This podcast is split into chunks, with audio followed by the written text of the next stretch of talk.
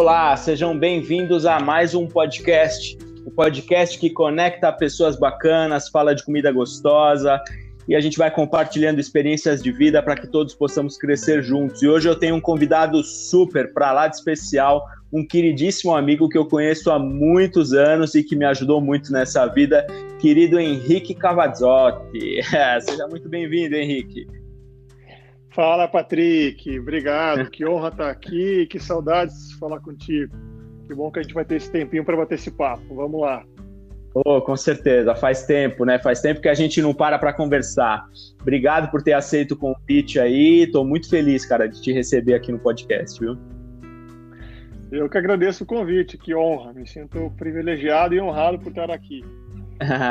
Maravilha. Então, para quem não conhece o Henrique, o Henrique é, foi quem começou ali com a história de trazer as, as farinhas da Cinco Stagione para o Brasil. Depois, logo na sequência, não sei a ordem, também trouxe a Gimetal, que são aqueles utensílios que a gente tanto ama para fazer pizza.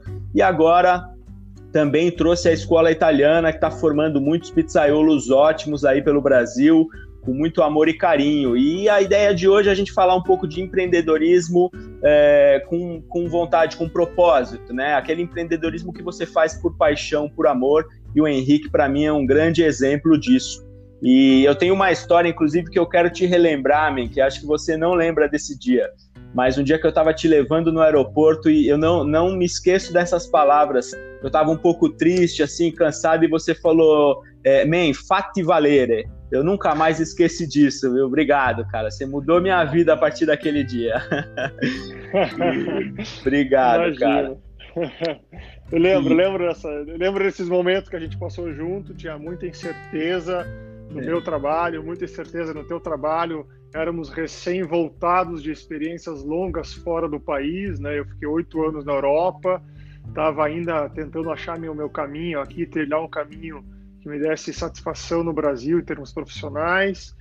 E, e lembro que você chegou, acho que depois de mim, é, e a gente trocou muita figurinha sobre essa experiência que a gente teve lá fora e quanto é difícil é, a gente vi visualizar, viver e, e, ter metabolizado tanta coisa lá fora e, e, chegar aqui e se sentir assim, como posso te dizer, quase com um estrangeiro na nossa própria casa, porque as pessoas não entendem o que a gente viveu, né?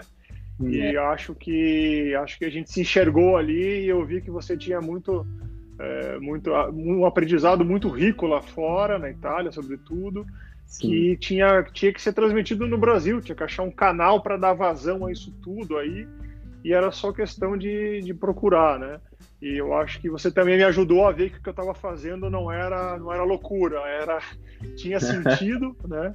Embora a nossa linguagem ainda era pouco entendida aí pelo, pelo público do mundo da pizza brasileiro, mas a gente se entendia, então deu para deu para ver que tinha um por onde, né? Então acho que foi é, foi legal esse, esse, esse enxergar-se mutuamente e, e aos poucos eu acho que a gente foi acreditando no que a gente tinha vivido e conseguiu, de alguma forma, introduzir aqui no Brasil um, uma realidade diferente, né, Patrick? Exatamente. O que nos moveu, né, naquele momento, até conversei com o André Guidon esses dias, que tá, foi na mesma época que a gente se conheceu, foi o amor pela pizza, né, cara? Foi o propósito por trás de tudo, né? Porque realmente foram momentos difíceis. Eu lembro que a gente bateu em muita porta aí, e tomamos muita portada na cara, né, de dizer, não, não quero saber disso, é muito caro, não tem nada a ver, não funciona. E devagarzinho a gente foi plantando, plantando, plantando. E depois de 10 anos, né, parece pouco, mas é muito, uh, hoje o, o, cenário da pizza no Brasil aí foi transformado por, por essas sementes que a gente plantou lá atrás, né? E, e, e, acreditar, né? Eu acho que o segredo de tudo foi acreditar e, graças a Deus, também termos nos encontrado para um dar força para o outro aí em todos os que começaram lá 10 anos atrás, né? Que quem chegou há 10, 11 anos atrás realmente não foi fácil a batalha, não. Mas hoje a gente demonstra que funcionou, né? E, e é isso. O, o, que eu queria te perguntar, assim, que é o propósito disso, de, desse podcast, é o que, que, te motivou, né, a fazer tudo isso aí, todo, toda essa tua caminhada? Então, é, acho que é uma, é uma resposta que não dá para resumir numa frase só, mas eu acho que foi. É, eu acho que eu sempre tive uma, um apego à gastronomia, né? Eu tive uma formação puramente administrativa, ou seja, sou formado em administração, minha primeira experiência é, foi trabalhar na Nestlé, né? Eu trabalhei anos na Nestlé na Itália, depois na própria matriz na Suíça, então sempre tive perto dos alimentos, né? É. E em paralelo, é, sempre, como falei, sempre fui próximo à alimentação, mas o que mudou minha vida foi ter ido morar na Itália, né? Antes de morar na Itália, eu já tinha morado nos Estados Unidos, já tinha morado na Inglaterra, onde eu fiz faculdade, já tinha morado na Alemanha, e na Itália eu aprendi a comer. eu me mudei para a Itália é, e aprendi a comer, entendi o que é alimentação é, saudável, o que é a, a sofisticação está na simplicidade, entendi o que é essa frase. É, e entendi e comecei a ter prazer de ir no mercado, comecei a ter prazer em me envolver com, com alimentação, né? E aí eu voltei para o Brasil e, e, e, por sorte de, de ter um, um, amigo que é o dono do moinho Agudiário e Finha, que fabrica as, as farinhas de Cinco Stagione, num bate-papo a gente eu, eu, vi ali uma oportunidade, né, de, de, de, de, de casar algumas coisas que eu já tinha, que era experiência no, no enfim, com, com, comida, né? Ou seja, uhum. os anos de administração na Nestlé me, me trouxeram, me, me, me, fizeram sentir capaz de, de, de, começar um negócio, começar uma aventura, digamos, própria, uma carreira solo. Uhum. E é, o Moinho estava interessado de vir para o Brasil. E a pizza sempre foi um, um, produto fascinante, né? A pizza sempre foi algo, meu Deus. É, não sei, tem um. É, quem, quem, gosta, gosta, né? Tem uma, tem uma magia. Ali tem uma magia, tem uma coisa intrínseca ali que, que, que, fascina pela sua simplicidade, pela sua disponibilidade, em qualquer lugar do mundo que você vai ter. Então, então eu achei que é, trazer algo para esse mundo é, tão democrático, né? Tem pizza para todos os gostos, então eu achei que seria. Eu te, casou com várias ideias minhas ali e que dei sorte que algumas coisas estavam prontas naquele momento para serem trabalhadas, né? Então o propósito foi, por um lado, pura e sinceramente necessidade e vontade de trabalhar. Por outro lado, o casar com essas possibilidades que estavam surgindo naquela época que iam é, bem de encontro com as minhas vontades, com as minhas ambições e com meus desejos, que era continuar envolvido, envolvido de alguma forma com a gastronomia italiana, que foi onde eu aprendi a comer, aprendi a apreciar ainda mais a comida, eu aprendi a, a essência de muita coisa aí que foi por meio da gastronomia. Não sei se é. respondi a tua pergunta. Não, é, era, é bem isso, é incrível, né? E eu acho que você acabou respondendo é, também é, de forma mais romântica essa história de que quando você entende né, o que, que é essa gastronomia italiana, que envolve a pizza, esse amor, essa relação real né, com com o alimento, com a simplicidade, com, com a natureza, inclusive, que é uma coisa que aqui na Itália se vê muito, essa questão de, da relação com o agricultor, com o produto in natura, com o produto puro, né? É, isso te faz apaixonar, né? Eu acho que foi a partir disso que a gente consegue superar as dificuldades, porque não deve ter sido fácil para você, assim como não foi para mim há 10 anos atrás, falar de farinha é, importada com preço mais elevado, ou falar de fermentação longa, que tem que esperar 48 horas, é, maturação longa, né? Tem que experimentar, esperar 24 ou 48 horas, tem que desenvolver a massa numa forma específica, senão não dá. Então a gente enfrentou vários, vários obstáculos. Então é isso que você, que você que eu entendi que você respondeu. Sim, tinha o objetivo é, empreender, mas depois todo, todo esse, esse conceito, né, esse, esse envolvimento com a gastronomia italiana que te faz apaixonar foi o que dá o ímpeto, creio eu, né, o ímpeto para continuar, né? Exato, e, e, e, notar também que o que você tava, que a gente estava falando, né, que a gente estava propondo, que é, é, é, é trazer um, para o Brasil uma cultura, uma, uma história, uma, uma, enfim, uma, algo tão consagrado e tão antigo que é como a gastronomia italiana, que é baseada em pilares super simples, né? Fazia muito sentido para o brasileiro, né? Para o empresário brasileiro, porque uma pizza com poucos ingredientes custa menos e dá muito menos trabalho que uma pizza cheia de coisa que quase vira uma torta, né? É. Fazia sentido pro, fazia sentido pro pro, pro, pro consumidor brasileiro, né? Que tinha é, podia entre aspas, viajar sem sair de casa, comer outras coisas que, que, que foram diferentes, né? Que, que, que, não tinham nos últimos anos de pizza, 10, 15, 20 anos, na minha infância não tinha, por exemplo. Sim. Então, é, eu, achava, eu acho que foi muito útil né, o que a gente estava fazendo nesse sentido e por ter a pura convicção de que, que eu estava, o que estávamos propondo naquela época era algo, eu, não, eu nunca vou falar mal da pizza brasileira porque não é o caso, né? Mas uhum. era algo que era bom que era bom. É. Sempre aquela frase: nada está tão bom que não possa melhorar. Né? Exato. Essa frase foi o que, o que me guiou muito nesse período, quando, quando as pessoas achavam que a gente era maluco, que o cliente ia jogar na cara uma pizza de 30 centímetros, com três, quatro tipos de ingredientes em cima, né? É. Então eu acho que é, toda essa, essa forma de, de interpretar é, o alimento né, in natura, o alimento, a, a, a, sua, a, transformação do alimento até virar um prato, é, é. eu acho que você conseguiu é, estudar isso e tra tra tra traduzir isso em mil formas diferentes que eu acho fascinante, né?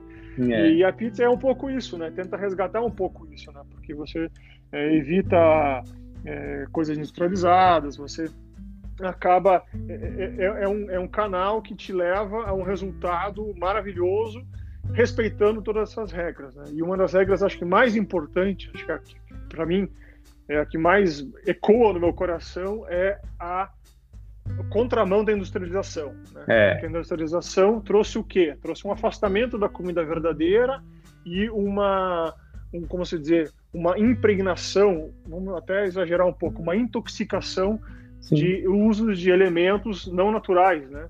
Para fermentar rápido, para dar mais gosto, para isso. Você vê, hoje em dia, pegar um exemplo, até hoje eu tenho dificuldade de comprar um shoyu que não tenha glutamato monossódico. É, é colocar pois é. glutamato é. monossódico no shoyu. Shoyu é água, é sal e é soja. É. Talvez um pouco de açúcar. Pronto. A, é. a própria Por fermentação, Por... né? Faria o, o, o, esse exaltação de sabor, né? Para que colocar? Exatamente. A minha pergunta filosófica é qual é a pressa que te, o que, que você vai ganhar se você não, não esperar a fermentação natural do shoyu para você ter um produto saudável, simples e, e fácil de, de, né, de, de se obter?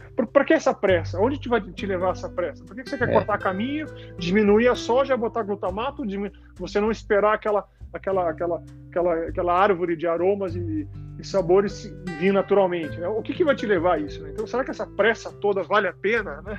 Será que a gente não vai virar uma Será, será que a gente não lutar contra isso, a gente não vai cair num, num excesso de industrialização da comida ultraprocessada, é. que não tem mais comida e é só é, enganações, né? Sabores, pseudo-sabores, né? Pseudo-ingredientes. Né? Então é, chega de fake food aí, eu quero voltar para comida real. É. Ou lutar para que fake food não cresça. É. Olha, man, cê, cê, é por isso que a gente se tem essa amizade, por isso que a gente se identifica tanto, porque eu penso exatamente a mesma coisa. Uma das coisas que me fez voltar para a Itália foi exatamente um desequilíbrio que eu, que eu tive com essa história de muita correria, muita pressa, eu não estava nada bem, eu falei, meu, eu vou voltar porque eu consigo ali me conectar. E não deu outra, né? Cheguei aqui na Itália, comecei a compreender novamente o que, o que estava dentro de mim. E nesses últimos tempos que a gente que a gente tem vivido aí, toda essa confusão que a gente está vivendo, muita gente tem me contactado, inclusive pessoas que eu dou consultoria, um pouco é, desesperadas, né, com, com, com, sei lá, com pessoas que estão dizendo o que será o, o pós é, a, de tudo isso que a gente está vivendo aí. Aí eu falo, olha, não tem como a gente prever. Quem está vendendo o problema é, quem está falando de problema quer vender a solução, e no final das contas eu acho que é, a indústria, o, ma o marketing é, contrário, né, vende para a gente essa pressa, essa coisa de ter que é, correr para lá e para cá para poder depois querer vender a solução, que é essa comida muito acelerada, né? E, e para resumir, o fato de eu ter voltado aqui para a Itália, por exemplo, eu desacelerei a minha vida de uma forma é, drástica é, obviamente tenho menos necessidades materiais, gasto menos, consumo menos, mas tenho tempo para me dedicar à vida, que é na verdade o que a gente busca, né? Então é, uhum. é encontrar o equilíbrio. E a mesma coisa na pizza, né? Eu sempre falo para os meus alunos: de nada adianta você ter três pizzarias uh, uh, mal feitas, uh, seria muito melhor você ter uma só e se dedicar melhor a isso e fazer um produto com calma, bem feito, você teria mais lucro e menos gasto, menos encheção de saco, né? Que é essa ideia de, de empreender com propósito, né? Tem que ter um propósito por trás, senão não vale a pena. Concordo contigo, concordo contigo. E o propósito a gente pode também resumir em você praticar algo que não destoa, destoa do que você sente, do que você pensa. Né? Então, às vezes, quando a Exato. gente opta por, por ter três pizzarias é, abrindo mão da qualidade da pizza, então talvez o que bate na tua, no teu coração é números, né? É lucro, é, é, é crescimento, é, é, ler a, pizza, a pizzaria em números, né? Que não, não é. vou dizer que tá errado, não vou julgar porque cada um tem, mas o que eu, mas eu acho que a alma da alimentação, a essência da alimentação é, é, vai por outro caminho, né? Vai em você, ainda mais para quem serve alimentos, né? Vai Sim. em você é, servir algo que, que, que que não destoa do teu coração, né? Um produto que você fez com esmero, com carinho, com capricho, porque aquilo que você acredita que é bom, né? Que aquilo que Sim. você comeria com prazer, aquilo que você daria para teu filho, para teu avô, é, para qualquer pessoa, você está vendendo aquilo, né? Servindo outras pessoas aquilo, né? E eu acho que daí isso bate numa recompensa emocional, espiritual e, e de satisfação que vale muito mais, né? Do que do que realmente usando o teu exemplo, ter três pizzarias e ficar correndo atrás de número, né? Então, é. no fim de uma trajetória profissional, é, você também tem que ter um envolvimento pessoal, né? Não pode ficar só uma coisa de ah, faturei, venci nos números, né? Mas é. e o lado pessoal ficou aonde, né? Então, é, eu é. acho que realmente é, existem esses dois tipos de empresário no mercado, mas eu fico feliz em ver que, é, pelo menos na escola italiana Pizzaioli, é, dos mais de 500 alunos que a gente formou aí em, o que, em quatro anos de Brasil, eu posso classificar como a maioria foram pessoas que queriam empreender no mundo da pizza com um propósito. Né? Então, Sim. fazer uma pizzaria para reproduzir uma receita, reproduzir um conceito, reproduzir uma ideia de que eles vivenciaram ou no exterior ou, ou ouviram né, por meio do, na internet, enfim, então eu acho isso muito bacana, assim, que não, não verte somente sobre é, é, só, só, o resultado que importa, né? Isso é muito legal, que, que, eu acho que tão, não, não somos os únicos aí que, que pensam e praticam isso, né?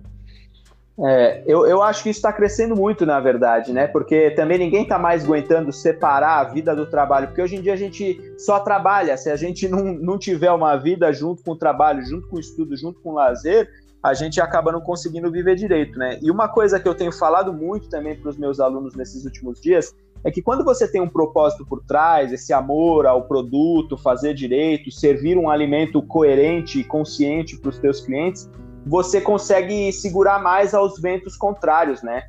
Porque, por exemplo, nessa crise que a gente está vivendo, se você tem um monte de coisa só para números, você acaba sendo muito mais frágil a esse vento contrário.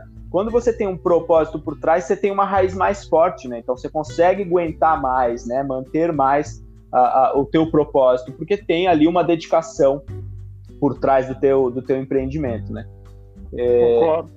É, se você emana também esses teus valores, esse teu propósito, você acaba é, achando gente que gosta da tua música, né? Você acaba é. achando gente. E, e, e, isso, isso não tem preço mais baixo, desconto, promoção, Sim. brinde que, que, que troca, né? Então, realmente, se você é, cativou um tipo de público que, que, que, que, que ecoa né, no, no, no, o teu propósito, que, que, entende teu propósito e gosta do propósito, ele não vai te trocar por outras coisas. Né? Então, de, certamente é, é, é, um, é um tipo de empreendimento que, que blinda, é, blinda um, a, a, a, tua experiência como empreendedor, né? Porque você Sim. não você vai, vai se, se alimentar dessas pessoas que entenderam e, e querem teu propósito e, e, e não vai perdê-las quando as coisas estiverem contrárias. Né? Então, acho que realmente Isso. é um caminho muito mais prazeroso e mais seguro ainda.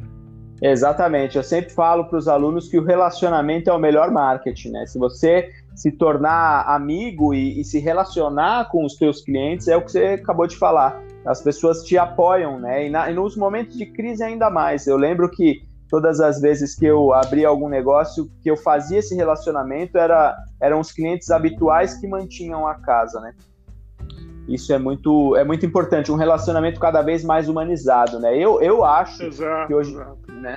Eu acho que hoje em dia esse é, o, esse é o caminho. Eu tenho visto isso até em bancos, por exemplo. Eu estou aqui na Itália, tem um banco é, internacional que eu tenho conta, que é um relacionamento super tete a tete, super fácil, né? Diferente do que era do que era antigamente.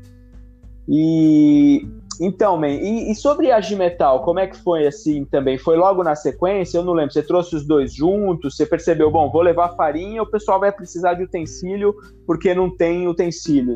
Então vou levar a Gimetal. Como é que funcionou?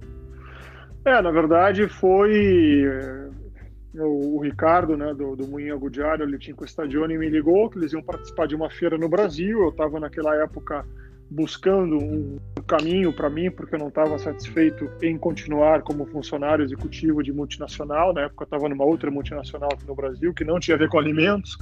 Uhum. E aí foi, um, foi uma pequena transição que eu achei que, que eu tinha que né, testar para poder dizer, testei, conheço e não quero, né? E aí uhum. é, calhou da, da, do moinho, tava, tinha a ambição de fazer a primeira feira no Brasil, e, e no mesmo stand estava presente a Gem Metal e a Valoriane, né, uhum. Fornos Valoriane. E aí eu fiz a, a, feira junto com, com o moinho e já, já vislumbrei toda os dois lados, né? O lado da oportunidade e o lado da dificuldade. Né? Então uhum. eu lembrei daquela, daquela aquela história que conta-se sempre nos, nos, cursos de administração, de marketing, do cara que foi numa ilha, o, o, funcionário de uma fábrica de sapato foi numa ilha onde todo mundo andava descalço. E uhum. voltou e falou pro dono da fábrica: Não, lá não tem mercado, ninguém usa sapato. Aí o dono da fábrica falou: Exatamente por isso que tem mercado, né? Então, Então foi um pouco isso, assim, eu vi que, puxa vida, vender uma farinha, naquela época o euro estava 2,36, né? Nossa! Então, e, já, e, já, era uma farinha cara, ia, ia ser mais cara em relação à nacional.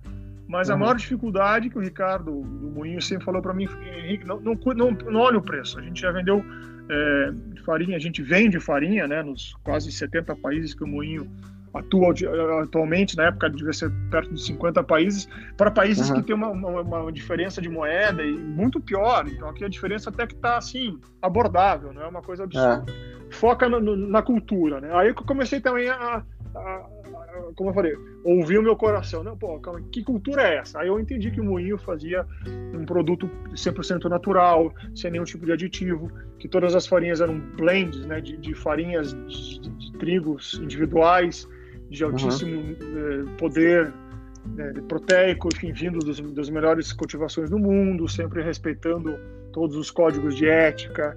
E tanto é que nesses 10 anos o Moinho conseguiu o selo de é, usar 100% energia renovável, o selo de Uau. trabalhar como é, uma, uma, empresa ético-social, enfim, tem vários, várias é, certificações né, que mostram que o que acontece lá dentro, o que a gente vê de fora realmente acontece lá dentro, né? não é aquela coisa de fachada. Enfim, então eu entendi que essa, isso era muito interessante e entendi que tinha uma baita oportunidade no Brasil e entendi que seria difícil. E aí, por uhum. sorte, a G-Metal também estava precisando vir para o Brasil e eu entendi que um produto de qualidade é feito com o tripé, né? Matéria-prima, conhecimento e instrumentos, né? Show. E aí, a né, aí eu como casei a, os produtos complementares, que era a farinha, que eu já estava engajado, ou começando a me engajar, com a G-Metal, que também tinha um projeto, uma ideia de projeto para o Brasil, e juntos começamos, né? Isso foi lá em 2009. Uhum. E, e, aí a coisa foi, cada um foi tomando um caminho, né? A farinha encontramos importadores, que um não deu certo, e continuamos, encontramos outro que deu certo, tá até hoje com a gente. Uhum. E a G-Metal acabou decidindo abrir uma filial própria, né? onde eu pude colocar em prática quase tudo que eu aprendi na, na faculdade e na, nos quatro anos de Nestlé né? Porque uhum. eu comecei a virar um canivete suíço, né? Quando você empreende, você você vira um especialista generalista, né? Porque você faz tudo com um bom nível de profundidade, né? Uhum. Então, é, você não, não pode se limitar a saber muito de uma coisa só, você tem que saber muito de tudo, né? Então, foi uhum. uma baita escola, uma baita experiência fantástica. E tá, continua aprendendo, né? A gente nunca para de aprender. Sim. Então começaram juntas, respondendo a tua pergunta. Que legal, que legal. E aí, depois de quantos anos que veio a, a ideia da, da escola? Eu lembro que você já falava há muitos anos de trazer a escola, mas passou alguns anos para que você conseguisse realmente trazer. Talvez porque não tinha muito mercado ainda, talvez porque o mercado ainda faltava entender, né? Pegar, pegar mais ritmo, creio eu, né? Depois de quantos anos de tudo isso que você trouxe a escola? A escola foi em 2016, né? Então foi, Seis, é, na verdade, é, a escola para mim foi um foi um embrião que ficou na minha mente desde o começo. A GM Metal se interessou em fazer a escola. Daí eu até, eu até comecei a trabalhar com os fornos Valuriani também. uhum. mas é, não, não deu certo. Acho que não é o caso de, de fazer um, uma análise de, de, caso da Valoriana, mas não deu certo. É, é, um produto maravilhoso, ainda sonho em trabalhar com eles no Brasil, mas na época não deu certo. Né? Uhum. E, é, e aí a escola sempre foi uma ideia, sempre foi uma, uma um, um, entendimento de que completava o tripé, né? Então uhum. é muito fácil, é, eu, eu, enfim, muito fácil não, mas é, é, é muito limitativo, né? Eu queria que o, uma pizzaria reproduza alguma coisa dando só o instrumento e a farinha sem dar o conhecimento, né? Então, e, e, eu conheço a escola italiana já há muito tempo e entendia que eles tinham realmente um, um, uma didática, uma história, uma credibilidade fundada em, em valores muito importantes, né? Ela também é fruto da revolução da pizza nos anos 80 na Itália, onde surgiu a linha da GM Metal, a empresa da GM Metal, onde surgiu uhum. a linha da Letinco Stadione dentro do moinho, onde surgiram as grandes empresas de fornos italianos e também surgiu a escola, né? Então ela, ela, ela acompanhou tudo desde o começo do, do uhum. quando houve uma guinada no mundo da pizza italiana nos anos 80, né? E aí foi o um namoro, um namoro, só que o valor era muito alto para comprar a franquia para o Brasil, aí dava o um medo, porque como você falou, parecia que ainda não era o momento certo, e quando é o momento certo, né? A gente nunca tem a certeza, né? Então, é. a coisa foi, foi, foi, foi fermentando na gaveta ali, eu alimentava, trocava umas ideias, pensava um pouco, e aí teve uma conjunção de fatores que permitiu que eu conseguisse viabilizar é, financeiramente né, a, a, vinda né, da, da, da, da escola para o Brasil em 2016. E estamos aí. Aí consegui completar o tripé que eu queria fazer lá desde o começo, que é utensílios, matéria-prima e conhecimento. Né? Então foi, foi, mais ou menos essa história. Não foi uma coisa tão programada, tão estudada, foi uma coisa mais sentida, né? Uhum. Sentida foi o binômio é, é, é, oportunidade e possibilidade, né? Agora é hora? É. Posso? Não. Agora é hora? Não. Posso? Sim, mas não é hora, né? Então foi, foi, foi casar essas duas coisas. Que legal, que legal. E deixa eu te fazer uma pergunta. Depois de todos esses anos trabalhando com pizza e, e, e na escola lá, da, junto com os professores, cansou de comer pizza já, não? Cara, não cansa, não cansa. não cansa porque é, eu, eu, já vi gente que tem muito mais fôlego do que eu para comer pizza. Quando eu fui para Las Vegas fazer uma feira lá com a GM Metal, tinha uma delegação de brasileiros, meu, os caras comiam pizza no café da manhã, no almoço e na ah. janta, assim, a semana inteira. Esse ah. pico eu já não tenho. Mas, é, mas o que, o que não cansa para mim é, é, o quanto, como a gente conhece do assunto, o quanto é estimulante, né? Porque você, é, sempre que eu vou numa pizzaria, eu acabo sentando perto da produção, né? Se o uhum. forno é aparente, eu sento perto do forno, de frente pro forno e fico olhando, né? Uhum. É, já pedi para as pessoas, já pedi para trocar de lugar. Ah, fui com um grupo de amigos, o cara sentou de frente pro forno, eu falei: não, não, deixa eu sentar aí, porque porque como a gente falou, a gente está sempre aprendendo, né? Então é, cada pizza, claro, eu sempre também tento buscar pizzas que me desafiam um pouco, né? Para conhecer uma novidade. Eu acho que todo mundo tem esse, essa, essa, atração é, quase que instintiva por novidades ou por coisas diferentes. Né? Então, Sim. eu gosto sempre dessa aventura de de experimentar uma pizza, tentar entender o processo, tentar sentir um aroma diferente, uma coisa que aconteceu ali. Então, ela sempre vira um momento de enriquecimento mais do que só uma, um momento de nutrição, entendeu? Então, a pizza é isso que acho que acaba é, de ficar mantendo tão interessante e acesa, assim, enfim, a paixão, o interesse pela, pelo produto pizza, né? Sim. E deixa, deixa eu te perguntar, eu lembro que uma época você estava aí treinando, testando um pouco para fazer uma pizza. Hoje em dia você faz pizza em casa? Já conseguiu? já conseguiu pôr em prática é isso, não? Bom, você foi meu primeiro e o professor, né? Com, com formal, né? Eu lembro que eu fui para São Paulo, a gente foi, grudou na bancada e você me explicou muitas coisas e eu uso aquela, aquele aprendizado até hoje. Né? Eu acabo, confesso que acabo não fazendo muita pizza em casa, né? porque, enfim, vários momentos. Primeiro morava Sim. num apartamento que não tinha forno, depois passei para uma casa que tem forno, fiz várias vezes, mas muito menos do que as pessoas imaginam, né? E faço sobretudo, sobretudo quando é, para amigos, assim, para eu, minha esposa, assim, a gente acaba pedindo, acaba é, claro. não, não, não, não parando para fazer esse esse lado que você tem, que, que outros amigos e parceiros aí têm, de não estar tá sempre com a mão na massa, eu não tenho. Eu tô até pela minha formação, que é estar tá pensando na, na, em como administrar tudo e como manter os empreendimentos rodando. Mas Sim. quando os amigos pedem, ou quando eu estou a fim de, de fazer, eu sempre tento chamar uma galera para curtir juntos e, e várias vezes eu fiz a massa, vou abrir meus segredos, várias vezes eu fiz as massas, ah, mas é mesmo, né? Eu pego a caixa da G-Metal, não cabe na minha geladeira, então eu tenho que inventar outro jeito. Aprendi com você como fazer também essas soluções, enfim. Então cada vez é uma aventura. Eu não, gosto de repetir sempre a mesma receita. Eu sempre tento é... uma mudada, fazer um pudas, fazer uma biga. E, e como estudo dá trabalho, faço sujeira, enfim, eu acabo é, às vezes para não não fazer, né, para não deixar de fazer o evento da pizza com meus amigos e tal aqui de Sim. Curitiba, eu acabo pedindo massa para clientes. Ah, me dá uma, uma, caixinha de massa aí, eu sei que a é. massa é boa.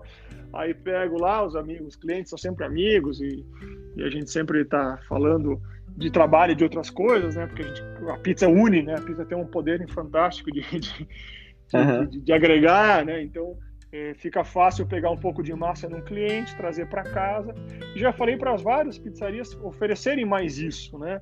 Porque Sim. hoje em dia, agora na pandemia, que saíram, eu vou fazer uma brincadeira, saíram do armário, né? Os pizzaiolos do Brasil, né? Porque, puxa, quando tem pizzaiolo, é. o pessoal tinha muita vontade de, de fazer mais pizza em casa, e isso já poderia ter sido provocado nos últimos anos, eu acho, nos últimos 3, 4 Sim. anos. Ou seja, por que, que as pizzarias não oferecem um kit, né? Para o doméstico levar para casa e brincar de pizzaiolo, né?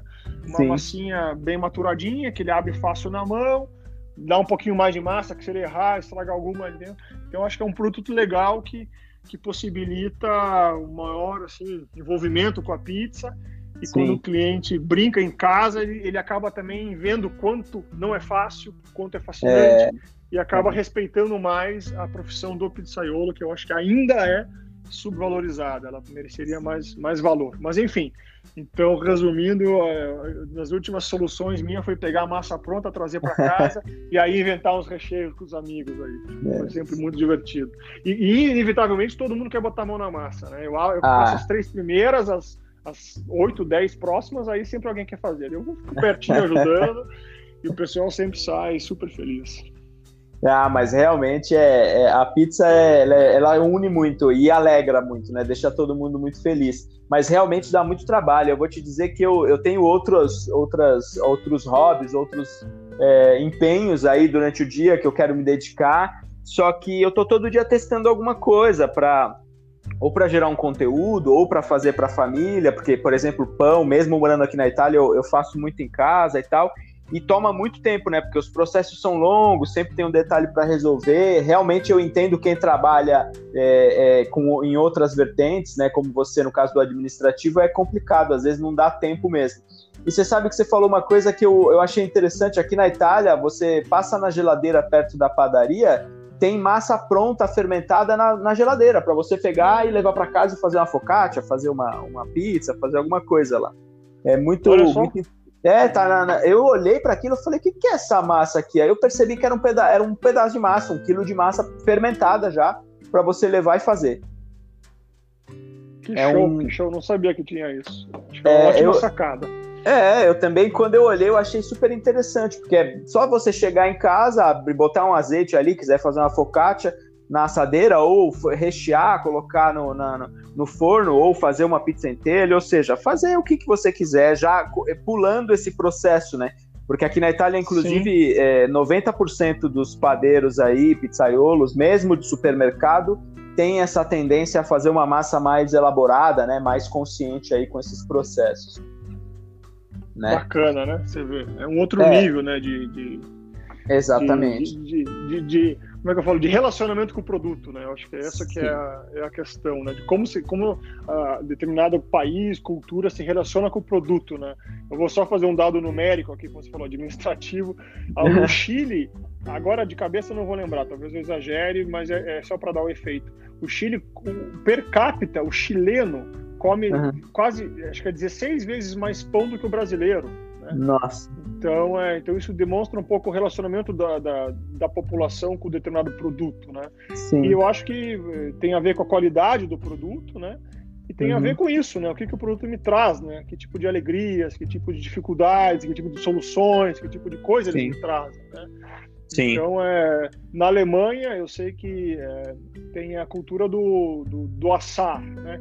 Então, uhum. é muito comum que as pessoas assem um bolo para receber os amigos, né? Ah, uhum. Sei lá, Marco, é, tem muito do assar. Até minha, minha esposa é de, de cultura alemã, o pai era alemão. É, uma das musiquinhas que a gente canta para minha filha chama Backe Backe Kuchen, né? Que é, uhum. é uma uhum. musiquinha que todas as crianças da Alemanha sabem e, e, e, e demonstram o relacionamento com esse tipo de produto, né? Então, uhum. assar um bolo, assar uma torta, né? Então, acho muito, muito bacana essa, esse fator cultural, né? É. E eu acho que também não é uma coisa fixa, né? É uma coisa em transformação, né? Então, Sim. por que, que o Brasil come 16 vezes menos pão do que o Chile, né? Deve ter um motivo, né?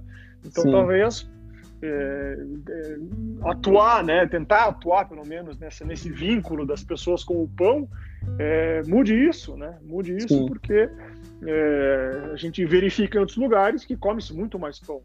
Sim. E não, então, é positivo, porque o pão é maravilhoso. E, de Sim. fato, você vê, a gente nota, nossa, nesses últimos, o quê? Cinco, seis anos, a quantidade de gente fazendo pão, resgatando as origens, né? Resgatando a essência do produto simples, da sofisticação, né? Que está na é. simplicidade. É. Então, é fantástico. Todo esse movimento no Brasil é fascinante, assim. Eu vejo Sim. os italianos que que, que, o pessoal que trabalha para o Moinho, que vem para o Brasil, e depois eles vão para outros países. Depois, ah, você estava no Brasil, como é que está o mercado de pão lá? Na hora de contar, não, eu, eu testemunhei isso já. Na hora de contar sobre o Brasil, as pessoas que, que fizeram uma imersão no Brasil, né? O Paulo Espadaro, uhum. o, o Alessandro Lunardi, o Nicolas Sticker lá do Moinho, e quando eles voltam, como é que tá no Brasil? Como é que foi lá, né? Uhum. E, me parece que a pergunta já vem com um ar assim. Ah, ah, ah não, deve ser muito, é, não deve ser um país muito importante, né? Pela cultura, pelo. A hora que eles começam a contar o que, que eles vivenciaram no Brasil, eles ficam com lágrimas nos olhos de ver Olha a só. quantidade de gente apaixonada, fazendo produtos maravilhosos, é, se expondo, né? É, contando as suas histórias, que mudou de vida, que, que achou no pão é uma solução, uma paixão, uma realização de um desejo, um casamento de, de filosofia, de ideias. Então é, é realmente fantástico isso. Né? É. E eu espero que o resultado disso seja é, uma mudança nessa, nesse, nesse é, que, que, que, um dos sintomas disso vai ser essa mudança da, até da quantidade de pão consumida, porque se o pão tiver mais significado na vida das pessoas, ela vai Sim. com certeza ser consumido mais. Mas não é isso que importa, não é o consumo que importa, importa o que eu quero dizer é, é, o relacionamento que a gente pode também medir pelo consumo, né? Mas o que importa é Sim. é como que a pessoa se relaciona com, com, com os produtos, né? Exatamente. Eu, eu, eu mesmo vivi essa de perto, né, percebendo essa transformação nos últimos 10 anos e é incrível realmente o que o Brasil está vivendo, seja na panificação, seja na área dos queijos, pizza, tudo que envolve a gastronomia, até na, na agricultura em si, né, na agricultura mais consciente.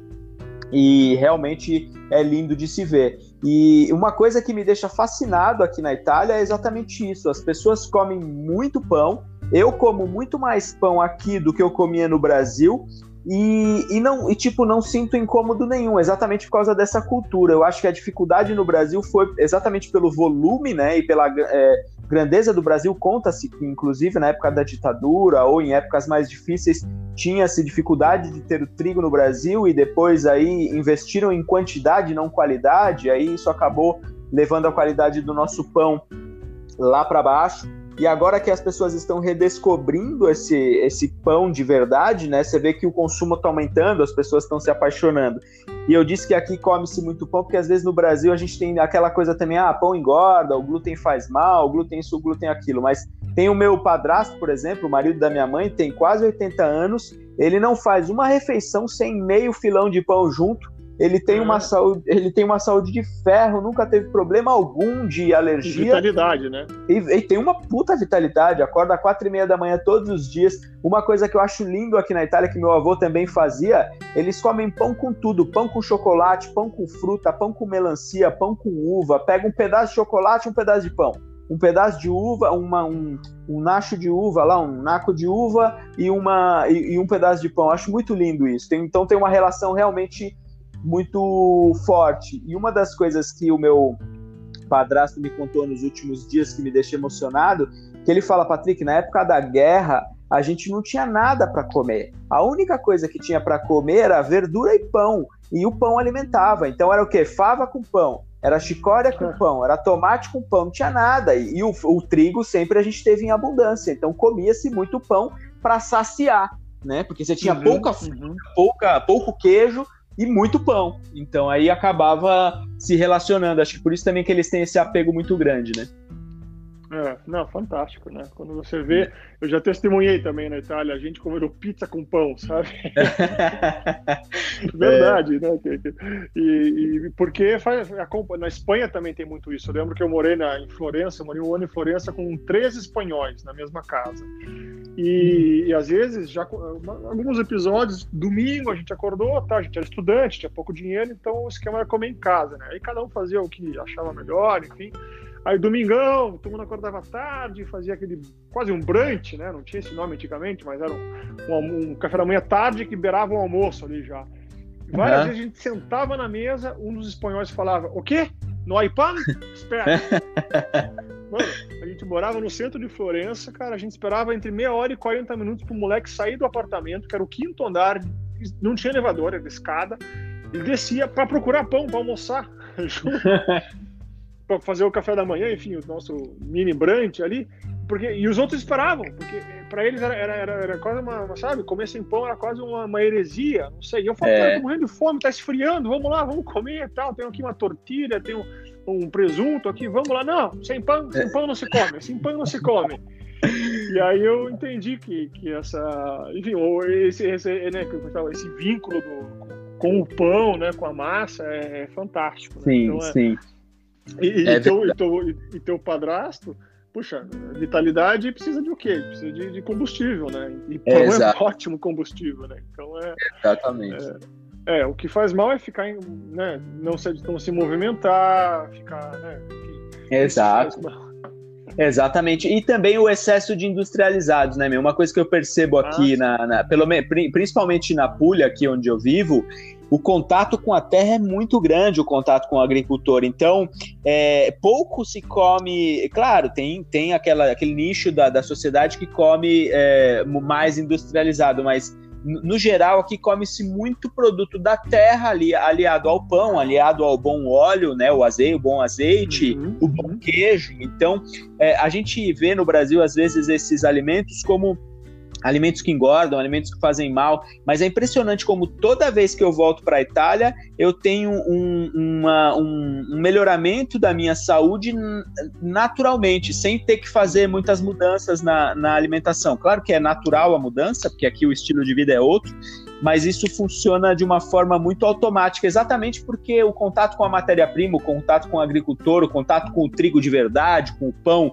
feito com calma, sem pressa, com a maturação e fermentação mais prolongada, e tudo isso que a gente vem, vem aprendendo, ele é bem real. E o movimento, né? Isso é o que você falou, é importante. Aqui, é, principalmente no caso do meu padrasto, ele é o dia inteiro fazendo, indo na roça, colhendo, fazendo. Claro, tem a siesta, tem os ritmos diferentes, né? Mas tem um Sim. movimento agradável, né?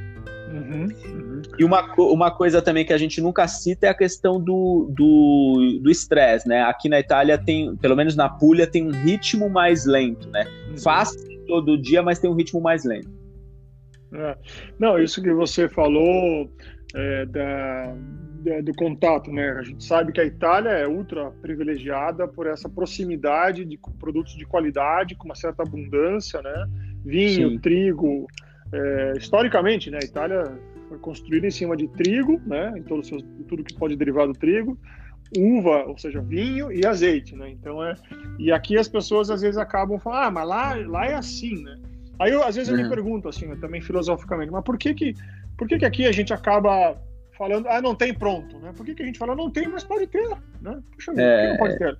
É, aqui em Curitiba exatamente. agora, veio justamente da Puglia, abriram uma, uma casa que faz queijos frescos à base de, de vaca, né? Que é a cultura aí da uhum. Puglia de mozzarella é de vaca, né? De, de búfala, né? Uhum. E você vê até isso, muita ah, mas é de búfala? Não, mozzarella é só de búfala. Falei, não, depende da cultura, né? Tem mozzarella é. de vaca, que eles usam vaca e fazem, fazem stracciatella, fazem burrata, fazem nodino, fazem taleggio, fantásticos, maravilhosos, né?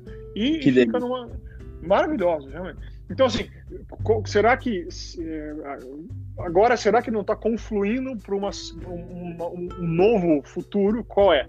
Agora, durante a pandemia, aqui em Curitiba, tem muita placa, muita campanha. Consuma localmente, compre uhum. da, da, da, venda da esquina, da mercearia é, da outra quadra. Tente evitar, né? Porque esses pequenos precisam mais de, de ajuda do que os grandes e grandes comprados, claro. né? Então Sim. aí eu me conecto àquela filosofia italiana do quilômetro zero, ou seja, Sim. eu vou tentar usar no meu restaurante tudo o que tem o menor impacto é, de, de, logístico, né? Então tudo que tiver de mais perto eu vou usar.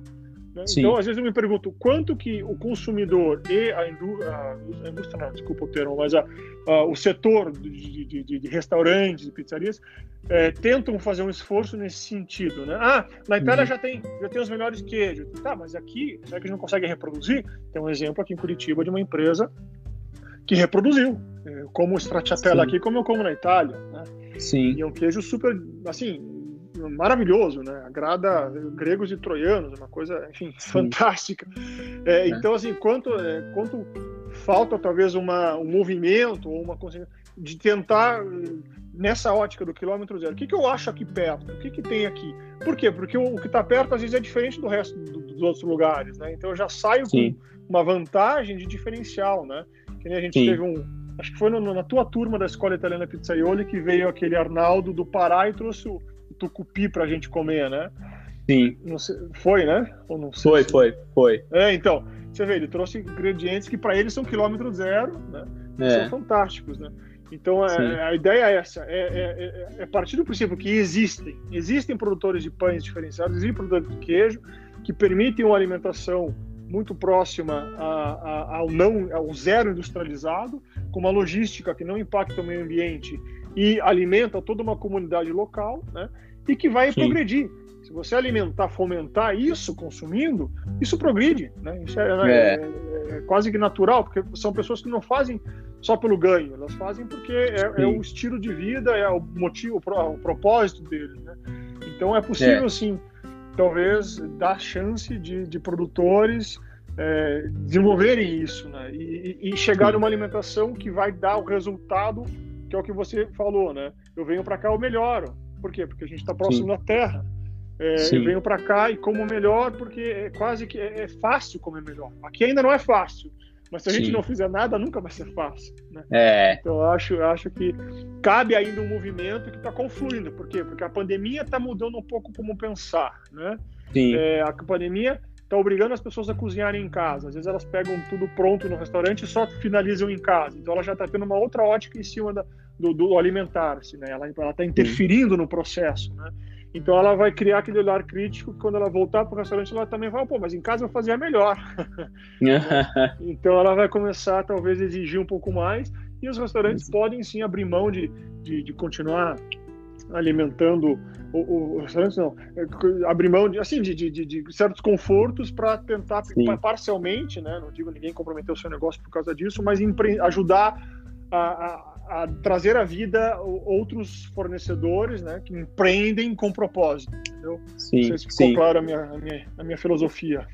Sim, com certeza. E é bem essa a ideia, meu. Eu vivi uma coisa aqui em Leite que eu fiquei assim impressionado. Eu cada dia eu, eu vou te contar a história rapidinho. Quando eu vim me apresentar no militar aqui na Itália, eu vim para essa cidade que se chama Lecce e eu olhei para essa cidade uhum. e falei: "Nossa, que lugar! Eu quero morar aqui um dia". E passou 20 anos, eu tô com 38 anos, né? Eu vim aqui me apresentar no militar com 18, passou 20 anos e hoje eu consegui vir morar nessa cidade que era um sonho da, da minha vida e essa cidade me surpreende cada vez mais. E uma coisa que eu aprendi aqui com eles é que para tudo, e eu acho até que essa pandemia está mostrando para gente isso, que para todo, para toda a evolução, né, para todo crescer, exige abrir mão de alguma coisa, como quando você passa da, da, da infância para a adolescência. Você tem que abrir mão dos seus brinquedos, tem que doar, tem que deixar para alguém, tem que fazer outra coisa com isso para você conseguir entrar na adolescência. E aqui eles têm uma história que eles contam, algumas pessoas já me contaram, que um magnata russo chegou aqui com bilhões, foi lá na prefeitura, sei lá com o que, que ele falou, mas chegou aqui com bilhões e falou: olha, eu quero investir nessa região que é o Salento, que eles chamam aqui, que é muito uhum. bonito, muito rico, que eu vou levantar esse lugar, eu vou investir tantos bilhões aqui. E aí fizeram lá um conselho de, dos administradores e falaram: olha, aqui você não vai entrar com um real, um euro, você não vai entrar aqui, porque a nossa terra nós queremos manter assim. Aqui nós vivemos de uma forma simples. Por exemplo, né, para quem não sabe, aqui nós estamos no extremo sul da Itália, que é muito mais pobre do que o norte, lá em Milão, as grandes cidades. E aqui eles são meio que é, depreciados pelos, eles são chamados de terrone, né, pelos, pelo uhum. pessoal lá do norte mas porque eles abrem mão de certos confortos tecnológicos e de certa evolução ou pseudo-evolução, né, que tiraria essa simplicidade, esse contato com a Terra que eles têm, esse contato real com a Terra, não só esse, esse, esse, esse contato fake que às vezes a gente vê no marketing, é um contato real para viver uma vida mais simples, né? Então eu acho que essa pandemia está trazendo para a gente esse olhar. Vamos abrir mão de alguns confortos, de algumas tecnologias e de algumas evoluções sem sentido para fazer contato real e humanizado com as pessoas, com a comida, com, com, com um restaurante local, com um produtor, com, com o teu vizinho que de repente você nunca deu um bom dia porque uma coisa que eu vejo também que a gente viveu em paralelo no Brasil é o, esse, esse avanço da gastronomia fez com que a gente chegasse a preços absurdos. Sentar num, em alguns restaurantes hoje em dia é coisa de louco. Você fala, meu Deus do céu, vou deixar meu carro aqui, né? Ou vou ter que vender, deixar de pagar a parcela do carro para pagar. Mas é por, exatamente porque a gente escolheu essa evolução de, de, de, como é que eu posso dizer, de glamour.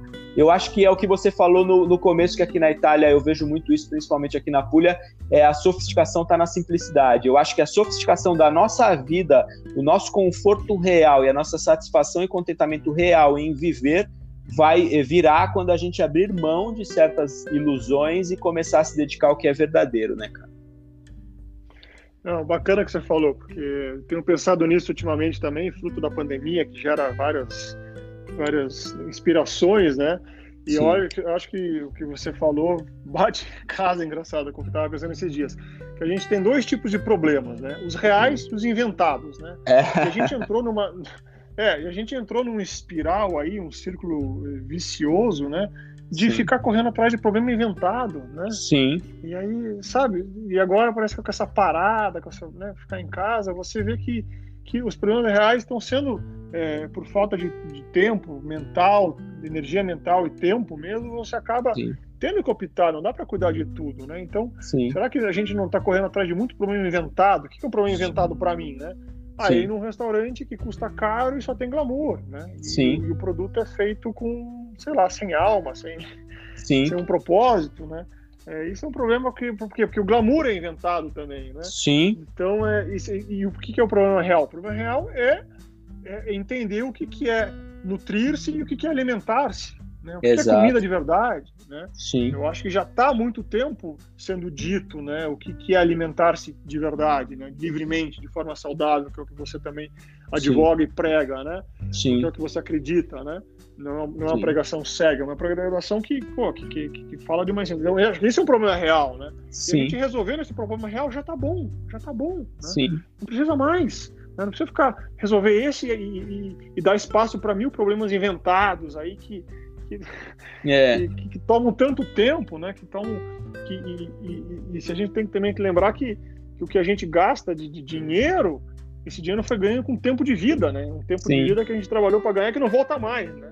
Então eu quero, é, não, não é regenerável esse recurso tempo, Sim. né? Sim. Então é o que a gente gasta é, veio de um esforço que a gente não, não vai ter uma segunda chance, né?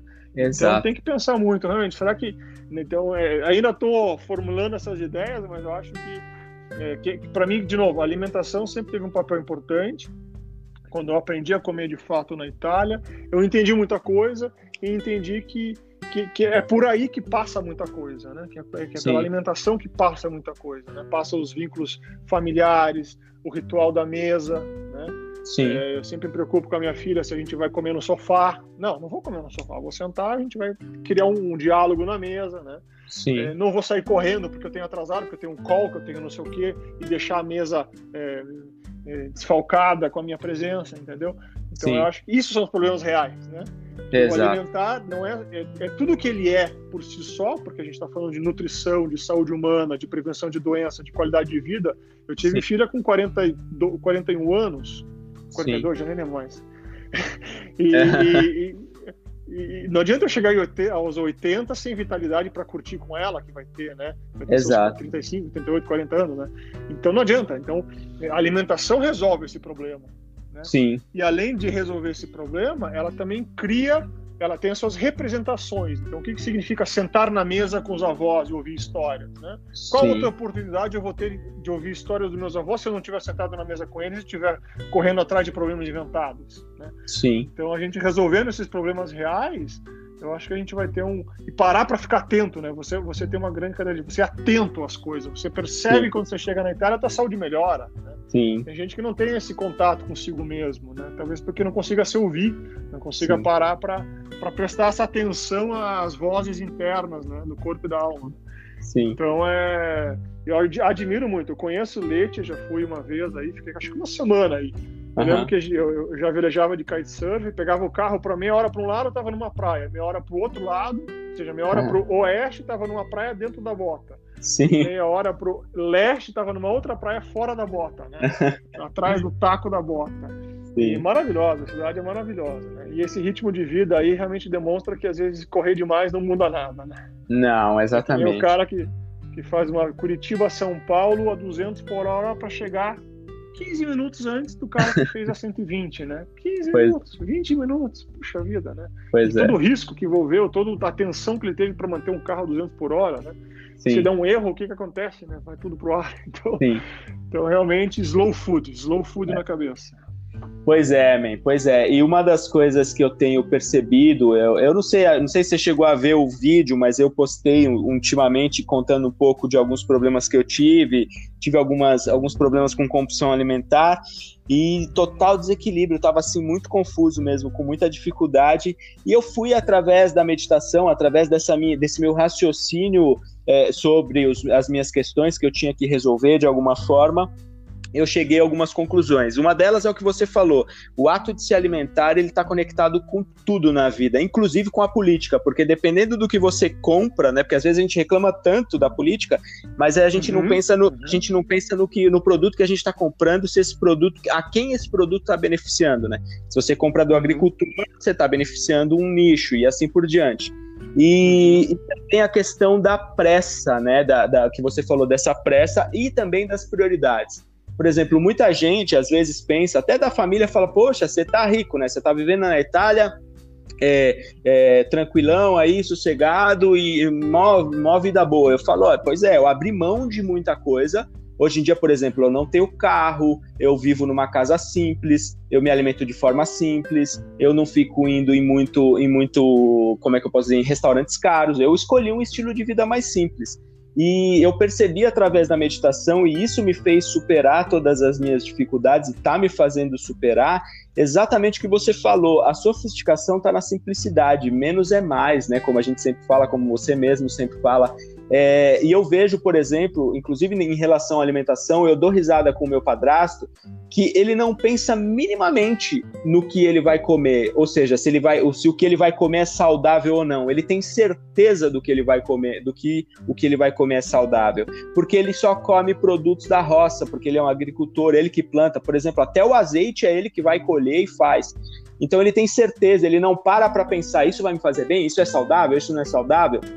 E eu dou muita risada com ele, como por exemplo, a minha mãe só compra água potável, que aqui na Itália você sabe que tem a cultura de água de garrafa. E ele, quando Uhum. minha mãe minha mãe vira as costas, ele pega a água da torneira, bebe e fala: é a mesma coisa, eu bebi água de poçanga, ele falava. Ele fala pra mim: eu bebi a água de poça no chão, eu vou ligar pra água de garrafa, eu quero saber de tomar um gole d'água e viver, viver bem. E ele tem 80 anos, super, super, super saudável, equilibrado e forte exatamente porque ele sabe, ele tem certeza de que a vida vai prover e de que o que ele está comendo é real, porque ele tem contato com a terra, né? Então é, eu percebi que é isso. E a meditação me traz muito isso. Meu, silencia, aquieta e tá tudo à tua disposição. Fique em paz, não precisa procurar, tá tudo aqui, né? E é, e é abrir mão realmente, é deixar, deixar ir. A minha escolha de vir para a Itália foi isso, de abrir mão de, de coisas desnecessárias, de, pro, de problemas é, inventados, como você mesmo falou, e hoje a gente está vivendo uma época muito forte disso, principalmente na internet. Eu nem entro mais Sim. assim para ficar perdendo tempo. Televisão faz mais de 10 anos que eu não assisto, porque senão você vai encher tua cabeça de problemas que não existem, né? Problemas que não é. são reais. Você vê, a água, a água garrafada já é um problema inventado, na minha é. opinião, né? Que, que, que teve um motivo de ser, mas agora está é. tomando proporções bem complicadas, bem complicadas. Sim. Sim, exatamente. Mas é isso, meu. Eu acho que é, eu, eu, esse é o caminho, é o despertar para esses detalhes e perceber que muita coisa é, é fake, não é real, não é necessário e viver a simplicidade, né? Eu acho que eu acho que toda a mudança virá da raiz, né? Virá de baixo. Não adianta a gente esperar que um novo presidente entre ou que um novo político resolva alguma coisa. Sou eu no meu dia a dia que vou é, melhorar a minha vida com novas escolhas e com prioridades, como quando a gente começou com a farinha ou para trazendo um novo conceito lá atrás, a gente percebeu que isso poderia mudar, né? Que poderia ajudar a partir da raiz. E, e olha a proporção uhum. que tomou. Então eu acho que é que é muito isso aí que a gente precisa começar a despertar para os detalhes e perceber que está tudo à disposição, né? É, e... bacana. e deixa eu te perguntar uma coisa, amigo. Como é que tá a questão da escola aí? É, vocês têm previsão já de dar aulas? Muita gente me pergunta de curso presencial. Como você sabe, hoje eu só estou com cursos online, não tenho previsão de dar cursos no Brasil e eu sempre indico vocês. Falo do Mário, falo do Pedro, falo para entrar em contato com a escola. Como é que está aí a, a, previsão? Já tem uma previsão de abertura da escola, de novos cursos ou ainda está em aberto? Então, é, isso está sendo uma situação complicada para nós, né? Porque a gente se sente responsáveis, né? Pela, pela é, enfim, pela questão de sanitária, né? Ou seja, como é que eu vou permitir uma aglomeração, né? É, de 8, 9, 10 alunos, mais um instrutor, né, de 12, 13 pessoas que seja, é, no ambiente que vai exigir que as pessoas cheguem nesse ambiente, que elas se desloquem, né? Uhum. Então, é, então a gente não quer, exagerando um pouco, que o resultado de um curso é, seja né, situações complicadas de saúde para os participantes. Né? Já pensamos Sim. em várias soluções, restringir o número de pessoas e tal. Mas é, é o que, que, que, eu, eu, posso resumir? Que a nossa filosofia é: o curso é um momento que, que as pessoas trazem muita expectativa, e a maior delas é é um momento assim, é, é, uma coisa que elas querem fazer. E quando você quer fazer uma uhum. coisa, você quer que seja positivo, né? Uhum. Então, se você vai fazer um curso tenso, preocupado, o cara lá espirrou, o outro tomou água e deixou um copo sem jogar, sei lá, é, Sim. encostou ali, não dá para você realizar um desejo teu nesse clima de tensão. Né? Exato. Então, acho que nenhum curso que eu fizer agora, que a escola fizer agora, vai dar um mínimo de satisfação para os participantes. Então, a gente está esperando o momento oportuno para que tenha serenidade e tranquilidade para que o curso seja aproveitado em todos os seus, todos os seus sentidos. Né? É, diversão, aprendizado, tranquilidade, ninguém está de lá tenso, com medo de que, puxa, aquele cara lá, ou aquele aluno, aquela aluna, enfim, fez um algo que talvez botou alguém em risco, né? não sei, não vou nem exemplificar porque eu nem sei, estou só imaginando, Sim. mas enfim. Então a gente não consegue marcar uma data, porque as notícias Sim. aqui no Brasil é, não estão caminhando por um caminho, não estão trilhando um caminho seguro, não estão trilhando Sim. um caminho que visa a redução de contágio. Então, a resposta oficial da escola, a gente não sabe quando a gente vai conseguir ter curso. A gente quer conseguir certo. voltar a trabalhar o quanto antes, né? Sim. Então, a gente está pensando em conteúdos online, né? Sempre fomos, é, priorizamos o conteúdo presencial, porque né, o cheiro da massa, o gosto da massa, o ombro a ombro instrutor é muito rico, né? Você já deu muita aula, você sabe como é que é, né? Sim. É Mas acho que a gente a está considerando o material online agora para poder, pelo menos, estar tá presente, estar tá existindo, estar tá, é, fazendo o que a gente faz de melhor, que é passar conhecimento para as pessoas evoluírem, né? Assim como você certo. faz. Certo. É isso. E, então, bom, ainda eu, não tem eu... data. Lamento, poder, lamento ter que dizer isso, mas ainda não tem data por conta da falta de tranquilidade que a gente tem em criar cursos onde vai colocar pessoas em risco. Não, eu imagino. E eu agradeço, inclusive, a, a coerência, né, de ter essa, essa, essa visão, né? Porque às vezes o pessoal fica no desespero para trabalhar e acaba eh, realmente não pensando nesses detalhes que são importantíssimos o respeito, né? E eu, eu, eu, fiz um podcast a semana passada com o Pedro, a, a gente já falou um pouco sobre é, onde ele está distribuindo é, conteúdo, para saber sobre a escola, para ter uma. para seguir a escola, é a Escola Italiana Pizzaioli Brasil, é isso não? No Instagram? Não, na verdade no Brasil a gente veio com uma parceria com a Letinco Stagione. Então é, aqui é, é, a Letinco Stagione Academy Brasil. Ah, ok. Stagioni, com i no final, Academy, em inglês, Brasil. Esse é o nosso okay. Facebook e nosso Instagram. E o 5 é em número, é em numeral? É, o Le5 é em numeral, exato. Certo. 5 é numeral, tá? Be beleza. E então, para saber datas e futuras e tudo mais, só seguir Letinco Stagione Academy Brasil, é isso, né? Exatamente, exatamente. Maravilha. Lá a gente vai, assim que a gente puder retomar, a gente vai colocar lá as próximas datas para o pessoal começar a se matricular. Certo. E para saber o que eu estou aprendendo a fazer pizza, quero fazer, quero ter um bom utensílio de metal.com.br, entrega em todo o Brasil, tá tá funcionando normal, né? Tá, tá entregando. Tá ali nosso e-commerce está ali já há um tempo, é, entregando para todo o Brasil. É só, é só entrar no site, fazer a conta, comprar e esperar chegar. Moleza. Ma maravilha, man. Então, grat... e a farinha é só entrar em contato com os fornecedores, o Laércio em São Paulo, é, os meninos lá do Rio Grande do Sul. Bom, tem fornecedores espalhados por todo o Brasil, né? Então a tem, farinha tá, tá fácil de achar. É www.letincostagione.com.br, ali tem o telefone do, do, do, de acordo com a região para entrar em contato com os importadores, distribuidores, para chegar a farinha na, na tua casa, no teu estabelecimento. Maravilha, man. Então, fechou. Eu só tenho a te agradecer. Foi um bate-papo maravilhoso. Adoro sempre conversar com você. Saiba que você mora no meu coração. Estou muito feliz.